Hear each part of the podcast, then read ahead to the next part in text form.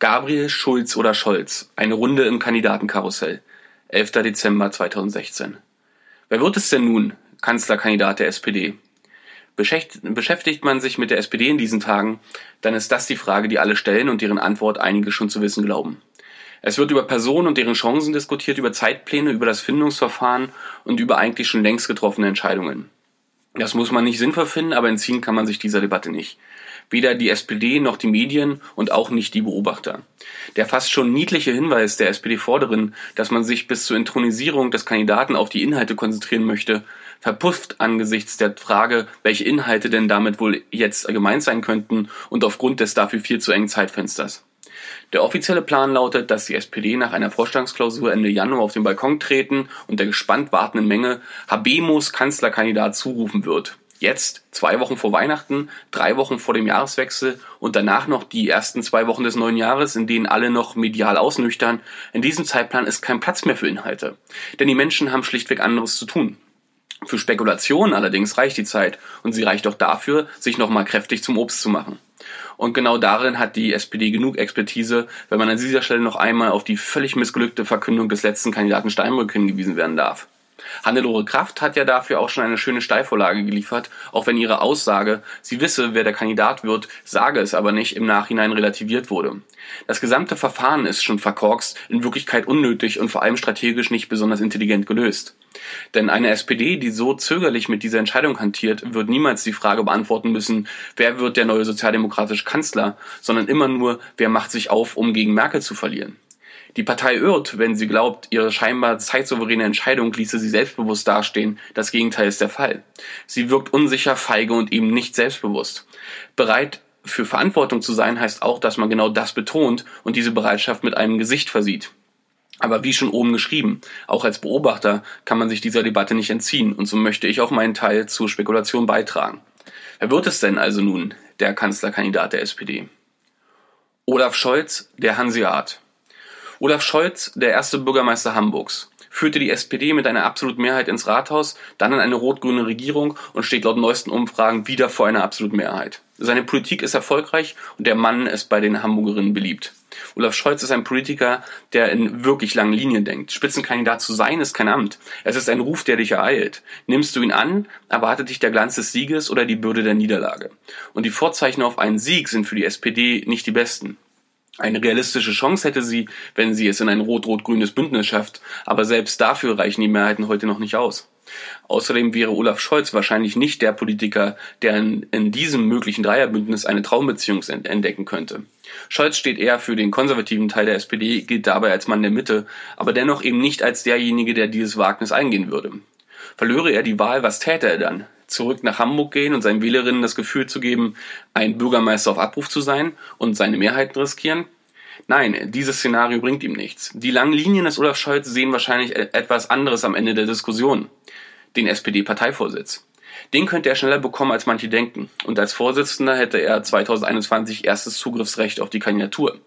Dann nicht mehr gegen Merkel und im besten Fall mit anderen Optionen als der, nur erneuter Juniorpartner in einer großen Koalition zu sein oder sich ohne Garantie auf Erfolg an ein rot-rot-grünes Bündnis auszuprobieren. Scholz kann warten und das wird er auch.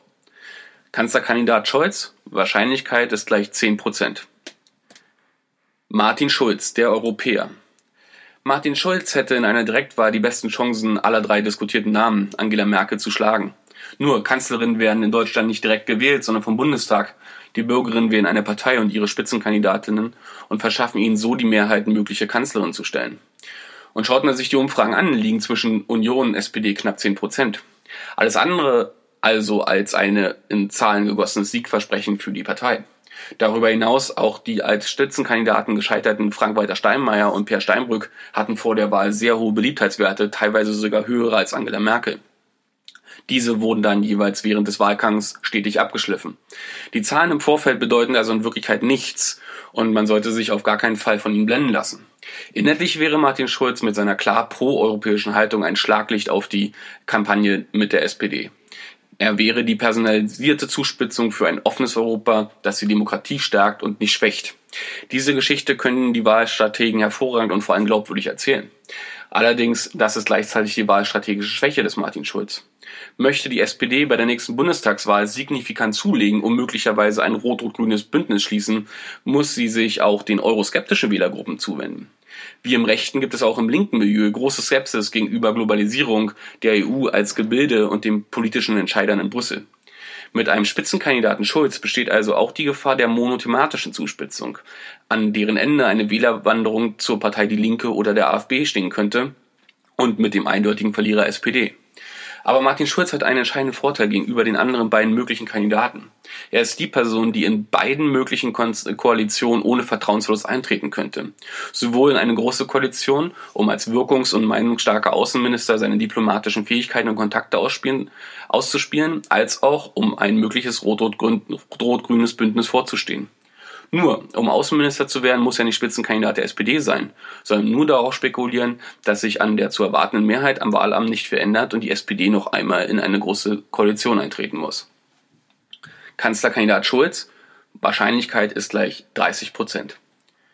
Sigmar Gabriel, der Parteivorsitzende. Sigmar Gabriel hat die SPD 2009 wieder zusammengeflickt. Die Partei lag am Boden und er hat sie wieder aufgerichtet. Niemand anderes hätte das in dieser Lage vermocht. Er hat die SPD und die Große Koalition geführt und das unter einem sozialdemokratischen Koalitionsvertrag. Die Liederbefragung zu diesem Koalitionsvertrag war ein innenparteilicher Meilenstein und ein politisches Kunststück. Der Mann hat seine Verdienste und alle, die ihn schon einmal live erleben konnten, sagen, Mensch, kann der reden. Er kann die Menschen begeistern, auch weil er sagt, was sie hören wollen. Und manchmal eben genau das Gegenteil davon. Hätte er das Zeug zum Kanzler? Ganz sicher. Trauen ihm das die Menschen zu? Leider noch nicht. Sigmar Gabriels Chance, nach der Spitzenkandidatur auch tatsächlich Kanzler zu werden, heißt Rot-Rot-Grün. Sigmar Gabriels Chance, nach der Bundestagswahl weiter Parteivorsitzender zu bleiben, heißt ebenfalls Rot-Rot-Grün. Er wird nicht Kanzler und verliert den Parteivorsitz, müsste er die SPD aber nach dem Wahlamt erneut in eine große Koalition führen. Sigmar Gabriel ist seit sieben Jahren Parteivorsitzender. Löste er Angela Merkel durch ein rot-rot-grünes Bündnis ab, wäre er auch ein historischer. Er hätte also viel zu gewinnen, würde er antreten und könnte alles verlieren. Gleichzeitig kann er auch nicht ein zweites Mal jemand anderen äh, vorschicken, wie damals bei Per Steinbrück. Mit dem Verweis vieler Genossen, Genossinnen darauf, dass Gabriel Zugriffsrecht auf die Kandidatur hat, klingt immer mehr durch, dass er auch zugreifen muss. Es scheint klar, dass wenn ein anderer Kandidat die Wahl verlieren würde, auch Gabriel als Parteivorsitzender gehen muss. Denn er hätte sich dann zum zweiten Mal zurückgezogen und anderen die Niederlage einstecken lassen.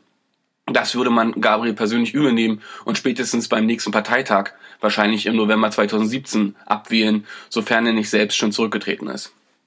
Sigmar Gabriel wird also höchstwahrscheinlich antreten, weil er auch kaum eine andere Chance hat. Dies ist allerdings gewaltig und reizvoll genug. Würde er jetzt antreten und aktiv an einem rot-rot-grünen Bündnis arbeiten, einer echten Machtoption abseits der Großen Koalition mit klar proeuropäischem sozialliberalen Profil, dann kann ja nicht nur die Politik nach links verschieben, sondern auch ein deutliches Signal gegen Rechtspopulismus in ganz Europa, ja weltweit setzen. Dass so etwas klappen kann, wenn man das nur rechtzeitig kommuniziert und darauf hinarbeitet, sieht man jetzt im ersten rot-rot-grünen Senat in Berlin. Er muss sich nur trauen und er muss es wollen. Können tut er es schon. Kanzlerkandidat Gabriel, Wahrscheinlichkeit 60 Prozent.